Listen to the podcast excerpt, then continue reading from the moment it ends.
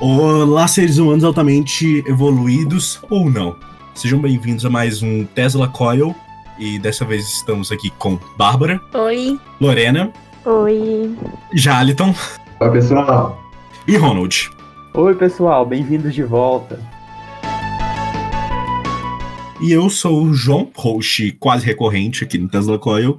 E a nossa pauta de hoje é sobre o Enem, porque diante da pluralidade de informações e desacertos em relação aos procedimentos prévios e a aplicação do Enem desse ano, a gente resolveu gravar esse episódio explicando quais são as principais diferenças entre os editais anteriores, em que o Enem ocorreu normalmente, o edital desse ano, é, as resoluções oficiais até o presente momento e também falar de algumas iniciativas formuladas para auxiliar os estudantes a, a, aprender um pouco durante esse período de quarentena e tudo, e aprender um pouquinho sobre história da educação, especialmente da educação do nosso querido país. Ronald, por favor. Então, pessoal, achei muito legal trazer algumas distinções em relação a esse Enem e os Enems anteriores, especialmente porque tiveram algumas mudanças pontuais, assim, que mexeram tanto com, com as perspectivas do, de muitos jovens que pretendem prestar o vestibular nesse ano, especialmente por causa das decorrências da, da quarentena, ocasionada pela pandemia do Covid. É por isso que eu quero fazer o Enem este ano, para entrar numa universidade. Afinal, todo mundo tem uma internet como a minha e faz cursinho online. Você que lute!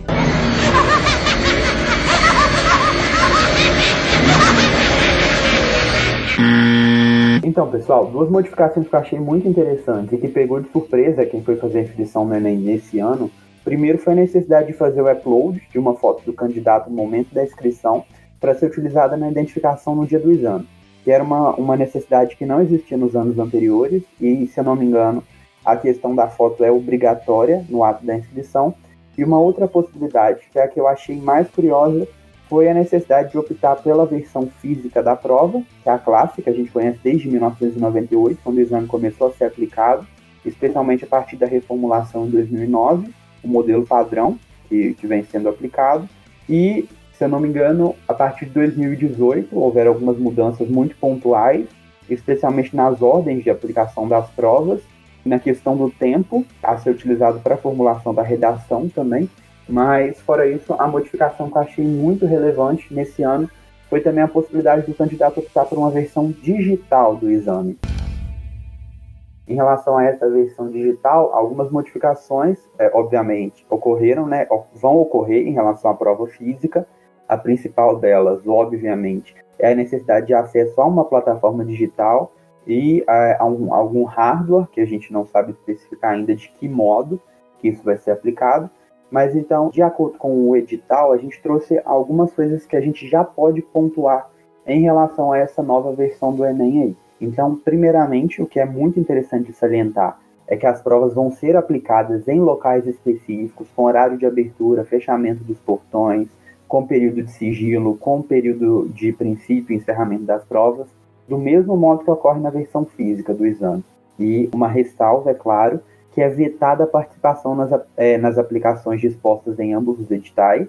Então a pessoa não pode fazer simultaneamente o Enem físico e o Enem digital. Outra coisa também é que são somente 100 mil vagas e essa inscrição é exclusiva para participantes que estejam concluindo ou que já tenham concluído o ensino médio. Então, treineiros de modo algum podem fazer o Enem digital.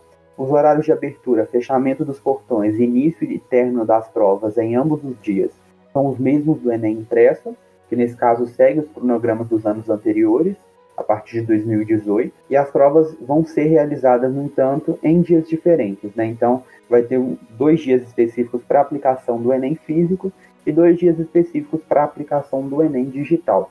E uma coisa que é controversa, especialmente nessa versão do, do exame, da versão digital, é a indisponibilidade de recursos de acessibilidade que são garantidos somente na prova impressa. Espe especificamente nesse ano, é, vão ser garantidos somente na prova impressa. Então, quem tem problema com leitura, por exemplo, que precisa de uma prova com uma impressão maior, ou quem precisa de um intérprete de Libras, ou, ou quem precisa de alguém para ler e escrever na prova, é, todas essas pessoas só vão ter acesso à versão física da prova do Enem. Também é vetada a utilização de computador pessoal, obviamente. É uma deixa que, que a imaginação tende a cogitar se é possível ou não usar o próprio computador, mas obviamente, né, para evitar qualquer tipo de fraude, essa utilização é vetada, eles vão disponibilizar os hardwares para a galera fazer o exame. As provas vão ser as mesmas quatro provas, que é matemática, ciência da natureza, ciências humanas e linguagens, mais a redação, e vão ser estruturadas a partir da mesma matriz de referência, ou seja, o conteúdo é exatamente o mesmo e a proposta é exatamente a mesma da prova física, e também vão ser dispostas entre os dois dias de prova, do mesmo modo que na versão impressa, com exceção da prova de redação, aliás essa vai ser exclusivamente feita no formato impresso. Mas assim, são ah, o número de cidades ainda que vão dispor da aplicação do Enem digital ainda é bem restrito. Em Minas, por exemplo, vão ser somente 12 cidades. E, por causa das decorrências da pandemia, ambas as modalidades do exame elas permanecem suspensas por tempo indeterminado. Em relação ao Enem digital, é um anseio do, do Ministério da Educação, da atual gestão, que o Enem seja completamente digital para reduzir os custos com impressão até o ano de 2026. Então essa possivelmente aí é uma fase de teste, né, uma fase preliminar para concretizar esse intuito do Ministério da Educação. E essa conquista da suspensão das provas, da suspensão das datas do exame, ela ocorreu depois de muita manifestação, de tuitaço, celebridade manifestando, professor manifestando, sindicato manifestando, e a previsão da ocorrência, inclusive, entre os dias 20 e 30 de junho, inclusive, há previsão enquete. Essa enquete vai ocorrer no site do Enem para definir as novas datas possíveis para ocorrência do exame.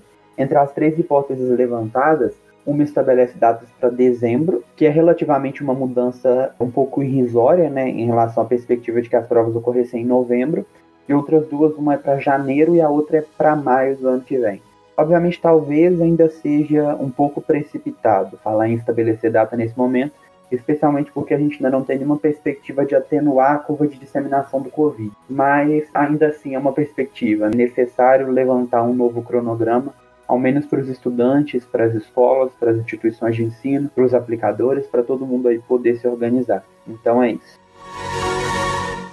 Bom, é, a respeito dessas coisas que você tinha comentado em relação às alterações, eu acho interessante, assim, desde o ano passado, do final do ano passado, tem tido tretas né, é, relacionadas não só na correção, como na correção e também no SISU, no FIES, na UNI. Assim, de certa forma, é, é, um movimento muito arriscado eles querem fazer esse tipo de, de manutenção no sistema de provas, né, por mais que seja um teste, principalmente num período tão conturbado que a gente está sofrendo nessa, nessa etapa do ano, mas eu acho uma, uma manobra muito arriscada, porque, primeiramente, dessa questão de, infecção. Nós não sabemos como vai acontecer com o achatamento da curva, na verdade.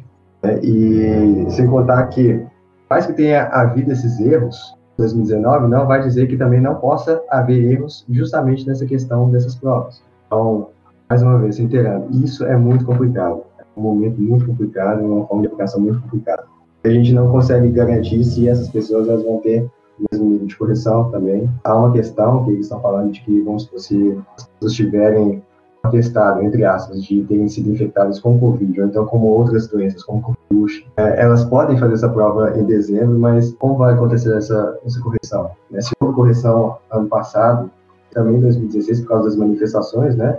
E os alunos, eles, eles ocuparam espaços de universidades e escolas, como isso vai acontecer? E até uma questão também que talvez seja preocupante é porque a, a essa questão da aplicação das provas de maneira digital demanda uma logística, uma estrutura de segurança, uma estrutura de aplicação. Tudo é extremamente novo, é extremamente recente. Então, certamente é, é um período muito conturbado para principiar essa fase de teste. Eu acho que foi uma escolha extremamente infeliz do Ministério da Educação fazer essa modificação justamente nesse ano. Muito obrigado, Ronald e Jaliton, pelas suas contribuições. E tendo em vista esse cenário completamente incerto, em que a gente não sabe quando teremos o Enem, a gente não sabe como exatamente ele será, principalmente nessa questão com o Enem digital. Muitas pessoas estão sendo afetadas por isso, todos os vestibulares estão sendo afetados por isso, não só os nacionais, como também provas internacionais, como o SAT e o ACT. Bom, como um estudante que está no terceiro ano agora, está se preparando para o vestibular, que tipos de projetos existem para esse estudante continuar estudando e ainda se manter preparado para o vestibular? Oi, meu nome é Bárbara. Eu sou graduanda do curso de Ciência e Tecnologia pela Universidade Federal dos Vales do Jequitinhonha, Mucuri.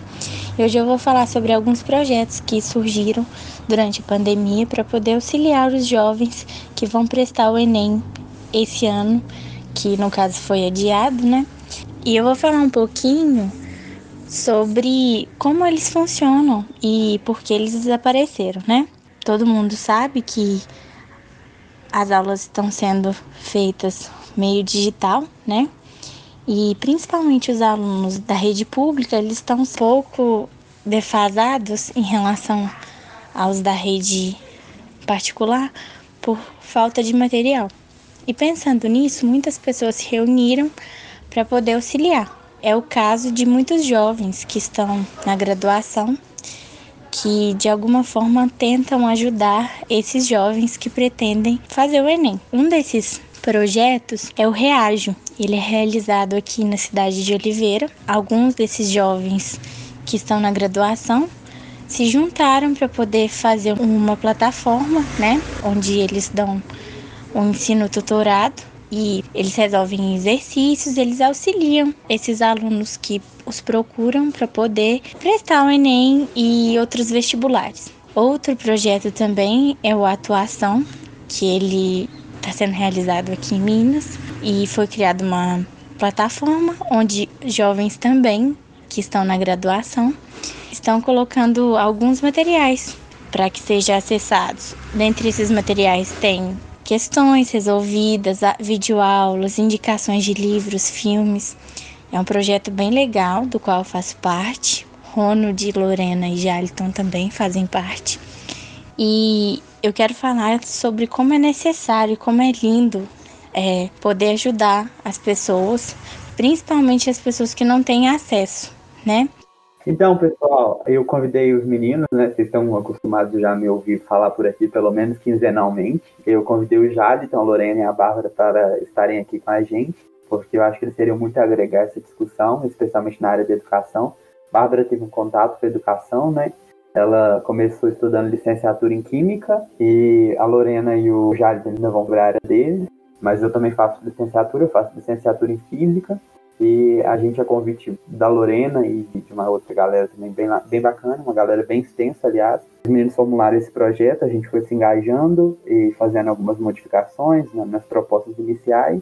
Tudo ainda está em fase preliminar, a gente ainda está terminando de elaborar, de acertar os detalhes, mas seguem a gente lá no Instagram, é atuaçãoeste, underline, tudo junto. Lá vocês vão ter mais detalhes do projeto. Segue a gente lá porque a iniciativa tá bem bacana. Muito obrigado pela, pelas contribuições, Ronald, Bárbara. Agora que a gente entendeu um pouco melhor como o Enem vai acontecer esse ano, como os nossos ouvintes que estão no terceiro ano, que estão se preparando para o vestibular, podem é, continuar se preparando nesse momento tão incerto, acho que é interessante a gente pensar em como a educação brasileira se estruturou, que levou ao surgimento desse tipo de vestibular que a gente tem hoje, como o Enem surgiu, como era antes do Enem, esse tipo de coisa. Então, por favor, convidados, esclareçam um pouco isso pra gente. Eu sou a Lorena, eu curso História e Licenciatura na Universidade Federal de São João del Rei. E eu vou falar um pouco sobre a história da educação brasileira, mais focada no, no Enem, na, como ele surgiu. E é bom a gente pensar que esse atual cenário da educação é muito recente, porque a primeira lei de organização da educação nacional é de 1961. E, e mesmo que ela tenha aparecido na Constituição de 1934, na, do governo Vargas, ele só foi incorporado de forma efetiva em 1961, no governo de, do João Goulart. Vale lembrar que o governo Jango ele foi o último governo civil antes do golpe civil-militar, que resultou na ditadura de 21 anos. E quando os militares entraram no poder, eles não aceitaram a LDB de 1961. Então, em 1968, eles fizeram uma reforma no ensino superior. Essa reforma no ensino superior, ela tinha dois princípios. Ela tinha o controle político das universidades públicas brasileiras e, e a formação de mão de obra para a economia também, seguindo aquele modelo desenvolvimentista, aquela ideologia da ditadura militar. E o ensino primário e médio foi, é, foi criada uma nova LDB em 1971, substituindo a LDB de 1961. E com o fim do regime ditatorial, o país sofreu um processo de rupturas e continuidades, e a redemocratização, né? E uma das rupturas mais importantes foi a promulgação da Constituição de 1988, que garante muitos direitos à população até hoje. E em decorrência disso, surge a necessidade de uma nova Lei de Diretrizes e Bases, que é a LDB, e essa lei foi aprovada em 1996, então ela é bem recente, só tem 24 anos, e com um diferencial das outras. É, esses novos parâmetros legislativos tinham que estabelecer um modelo educacional com, condizente com a, a realidade do país. E essa nossa nova LDB possibilitou vários avanços para a nossa educação o Fundef, que é o Fundo de Manutenção e Desenvolvimento do Ensino Fundamental e a Valorização do Magistério, a criação do Enem, que é o Exame Nacional do Ensino Médio, e o ProUni também foi fruto da, dessa nossa LDB. E ainda que não é, é totalmente efetiva, ela não garante acesso à educação de qualidade a todos, ela já é um passo para acontecer isso no futuro. É bem interessante entender esses desenvolvimentos na história da educação brasileira e, bom, explica muito do, do, desenvolvimento da nossa educação, de como o investimento se estrutura e de que ferramentas nós, como sociedade civil, podemos cobrar do governo, dos políticos, para usarem para uma melhora institucional da nossa educação. Mas acho que um outro ponto que é interessante, que eu gostaria que vocês comentassem, é. Vocês comentaram brevemente sobre a criação do Enem, mas eu gostaria que vocês comentassem um pouco sobre a história dos vestibulares, sobre como era o processo seletivo para a entrada das universidades brasileiras antes do Enem, uh, por que o Enem se tornou esse vestibular praticamente unificado, em que você, de qualquer universidade do Brasil pública, você consegue entrar nela por meio desse único teste. E, bom, se vocês puderem comentar brevemente sobre vantagens e desvantagens desse modelo, eu agradeceria. O vestibular só foi criado no Brasil mesmo em 1911. E ele foi criado por um político chamado Rivadavia da Cunha Correia. Na época ele era ministro da Justiça e dos Negócios Interiores. E ele decidiu fazer um exame justamente para selecionar quem poderia entrar nas universidades públicas do país. Mas por que, que isso ocorreu desse modo?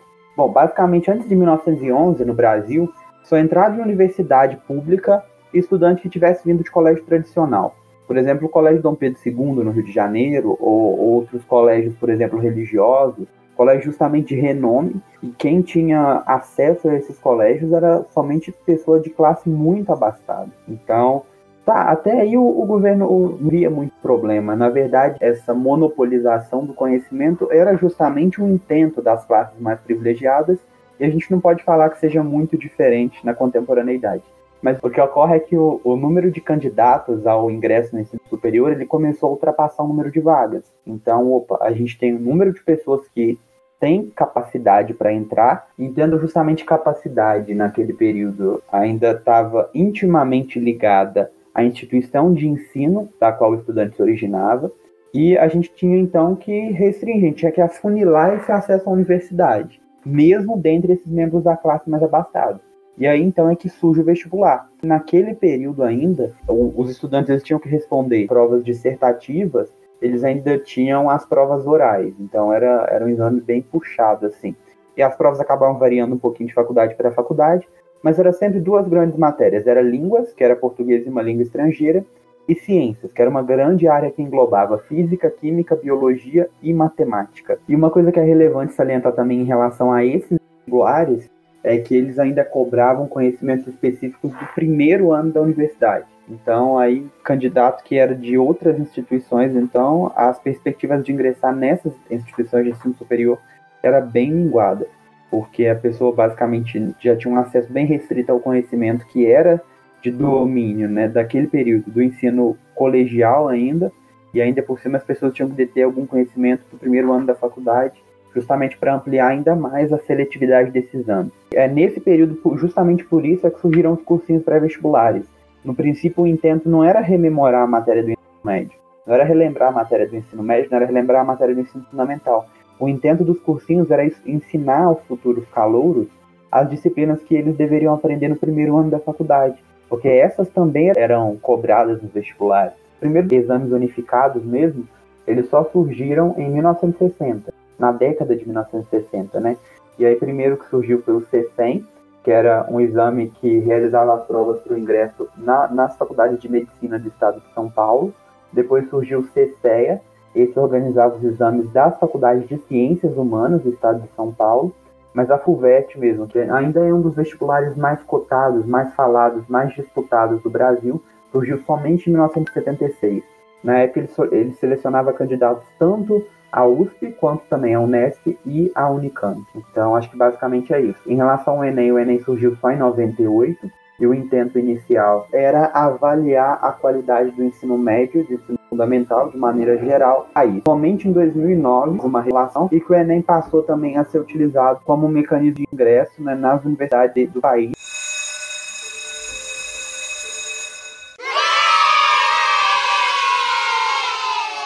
Meu nome é Jarton, eu sou bacharel de Ciências Humanas pela Universidade Federal dos Vales do Jequitinhonha e Mucuri, famoso UFBGTM, e também faço letras e estou cursando o terceiro período da mesma universidade. Sobre a história do vestibular, a gente poderia remontar ao ano de 1808, quando houve a chegada da Família Portuguesa, porque a partir desse momento é que começaram a surgir também as escolas de ensino superior no Brasil, uma escola de cirurgia do Bahia, por exemplo, e também as escolas de direito de Olinda e de São Paulo.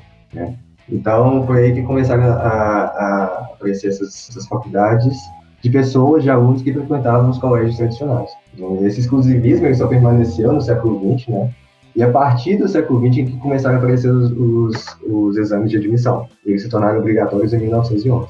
É interessante comentar também que, apenas como uma curiosidade, que chegou a um certo ponto, na década de 60, em que tinha tantas pessoas participando do, dos exames de admissão das faculdades que é, eles conseguiam encher até mesmo arquibancadas de estádios de futebol.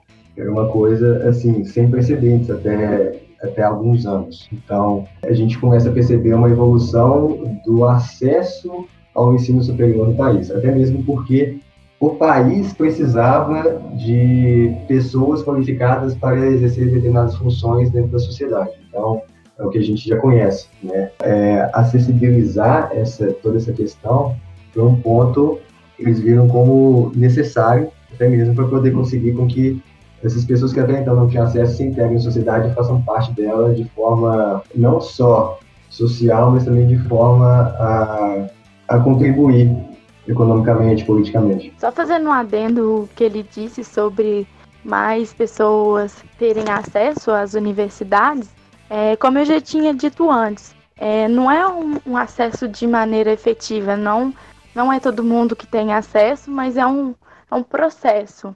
E antes é, o João havia perguntado um ponto positivo sobre o Enem, e eu acho que é isso, que é um exame nacional que o mesmo menino de Minas vai fazer a mesma prova que o menino do Acre. Então ele fica mais acessível.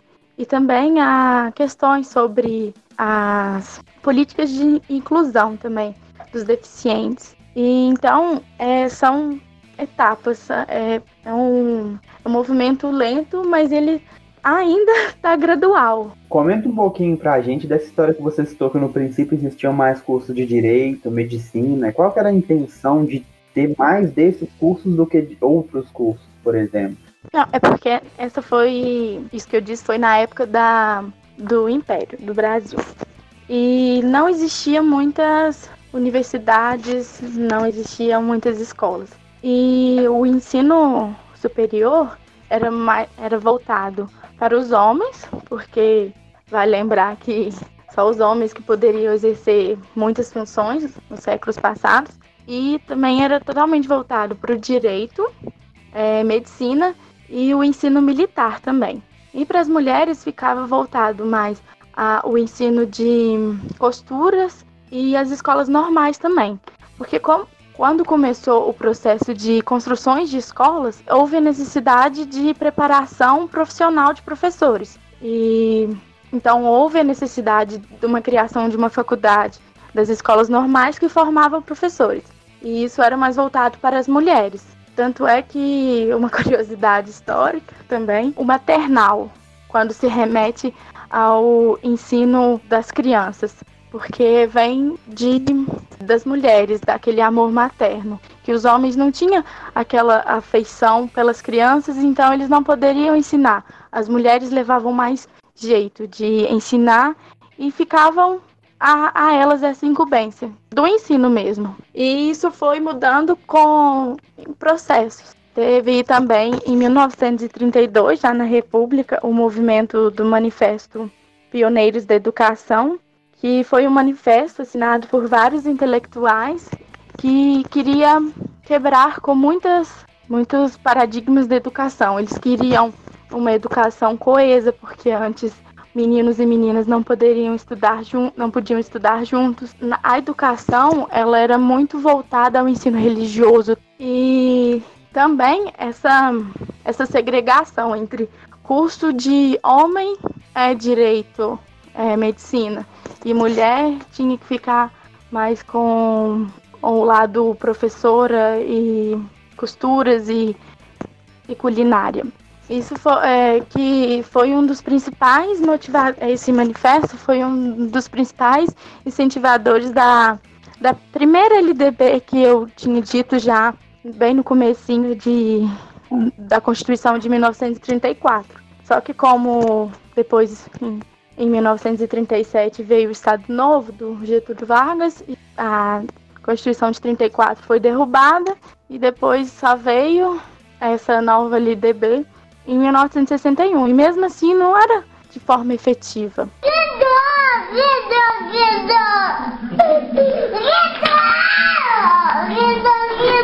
Muito interessante que Lorena tocou, e acho que seria legal é, falar que não só a questão de se estabelecer né, uma separação entre homens e mulheres, né, e também de práticas da sociedade entre é, o homem e a mulher, é interessante pensar também ah, como o conhecimento ele era visto até então, modificando ao decorrer do tempo.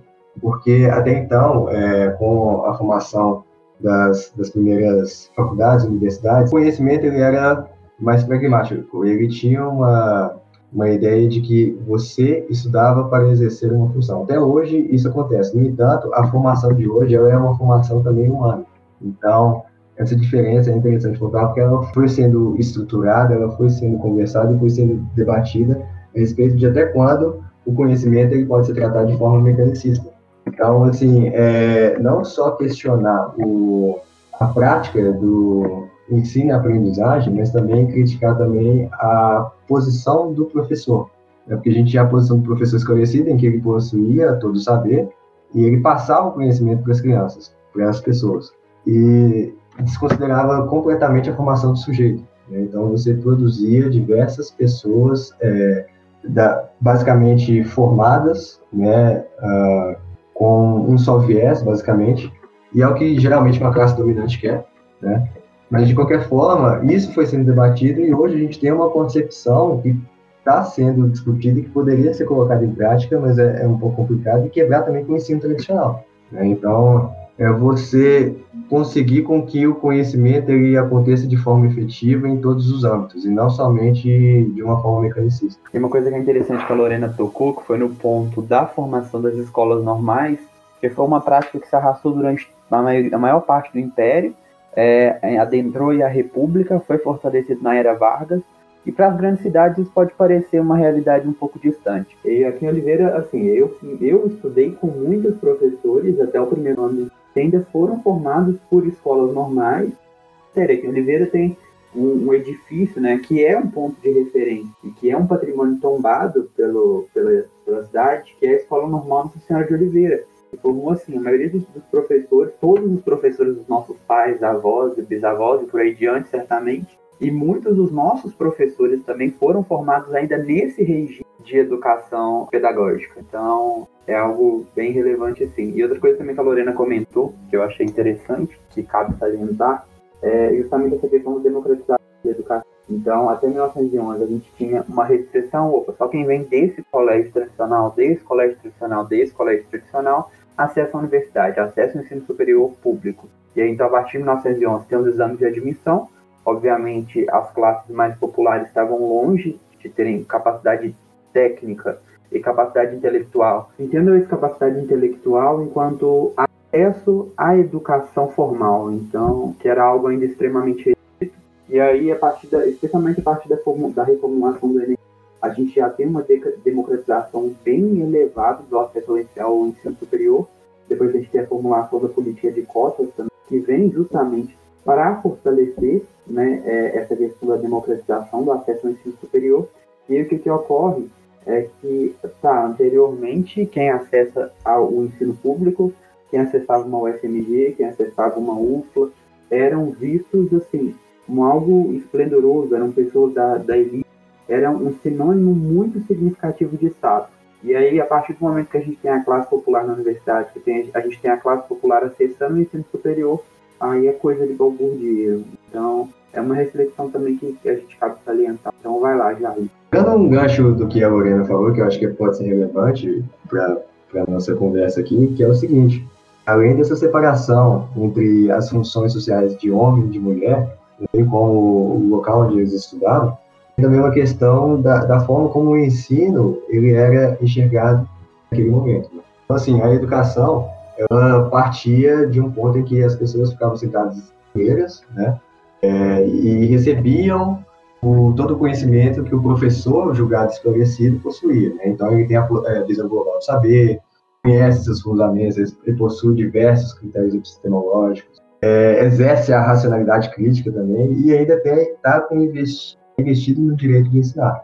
Então, é, esse tipo de, de situação ele foi mudando também ao decorrer do tempo, porque viu-se a necessidade, de acordo com a mudança do tempo, como eu havia dito, uma forma diferente de se ensinar. Então, por exemplo, a, a sociedade, sociedade do século XXI, tudo é, está conectado com internet, computadores. Então, qual é a forma mais efetiva de trabalhar esse conhecimento, né? Contar que a educação é uma prática social que envolve decisões diversas que vão desde a escolha de saberes assim, considerados os saberes fundamentais até aquela perspectiva de, de sujeito que se pretende formar, né? Então, você só não tem a, a formação profissional, você tem a, a, formação do sujeito como pessoa, é como agente da sociedade. Então, é, constituem-se, nesse momento, inúmeras decisões éticas e políticas. Então, é, interessante mudar essa perspectiva de ensino, né? ter um ensino mais completo e não só mecanicista. Acrescentando um pouquinho o que o Jadson falou, é até que vem essa etimologia, vem a etimologia, né? aluno, que vem de alumno, que é sem luz, aquele que não possui luz. A partícula de negação, alumno de luz. Então, aí justamente o professor é esse que vem esclarecer, que vem para dar luz.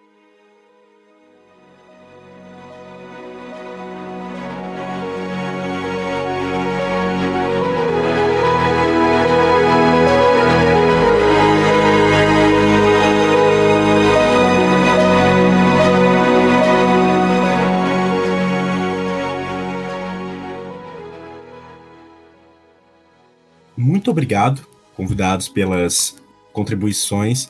E agora, caso vocês queiram deixar um recadinho final para os nossos ouvintes, esse é o momento. Então, por favor, Bárbara. Eu queria agradecer pela participação e dizer para todo mundo que não precisa desistir, que a gente está aqui para poder ajudar. Muito obrigada. Ok, muito obrigado, Bárbara. Agora, por favor, Lorena. Eu queria agradecer pela oportunidade de estar presente nesse episódio. Queria agradecer também a Bárbara, o João, o Jaliton e o Ronald pela troca de conhecimento. E é isso. Obrigada. Ok. Agora, Jaliton. Gostaria de agradecer a convite. Eu me sinto muito honrado de participar de um podcast tão da hora, tão massa como o Tesla Coil. E eu gostaria de deixar uma mensagem para quem está ouvindo a gente. É o seguinte, por favor, se cuidem, usem álcool, lavem as mãos, não coce o olho, não passe a mão nas mucosas e tenha muito cuidado porque esse vírus aí não tá de brincadeira. Bom, forte abraço para vocês. Ok, muito obrigado, Jaliton. E agora, Ronald? Então, gostaria de agradecer imensamente a você, João, por ter se disponibilizado a ser host desse episódio.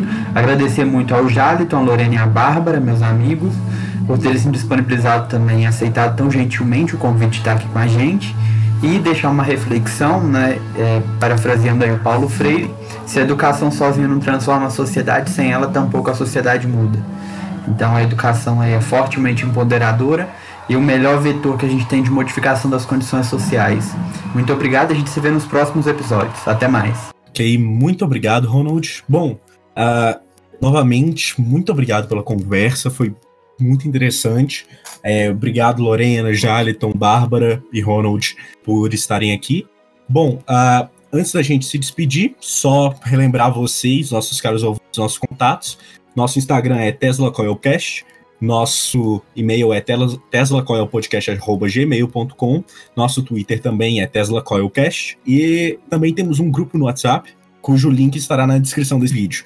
É, e caso vocês queiram ter algum contato mais pessoal com a gente, só entrar nesse grupo, sugestão de tema, tipo de coisa. É, ouçam também o Tesla Coil Responde, que sai junto com o programa que você está ouvindo. E, além disso, pedir para vocês ouvir o EgoQuest, que é o podcast do nosso tradicional host, o Gaspa. Bom, espero ter feito jus ao papel dele como host. Enfim, muito obrigado, pessoal, e até o próximo podcast.